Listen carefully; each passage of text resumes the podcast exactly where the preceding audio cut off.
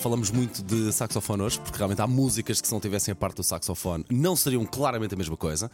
Esta é uma música brilhante, sim, mas uh, sem aquele arranque de, do saxofone, o Carlos Whisper não seria a mesma coisa, e lá está, uh, uma música que nasceu uh, num banco, numa viagem de autocarro, que foi onde George Michael se inspirou para acontecer. Portanto, músicas que têm saxofone e que fazem toda a diferença na parte do saxofone. Vamos, continuamos aliás no ano de 84, e eu só há pouco tempo é que descobri que isto tem esse instrumento musical absolutamente mágico, uh, Dancing in the Dark, de Bruce Springsteen que era para ter na parte do vídeo apenas Bruce Springsteen a dançar ali no escuro, só ele próprio, mas depois a coisa não resultou bem, vai lá, meteram marcha atrás e acabaram por pedir a Brian De Palma para dar ali um jeitinho. Um, Courtney Cox, a Mónica das Air Friends, uh, a, a, interpretar, a fazer a interpretação de uma fã a dançar, e toda a gente se lembra, obviamente, no teledisco, sim, na altura ainda se chamava teledisco, um, a Courtney Cox a dançar, feita uh, fã louca por Bruce Springsteen, e percebe-se, e a, a, própria Courtney Cox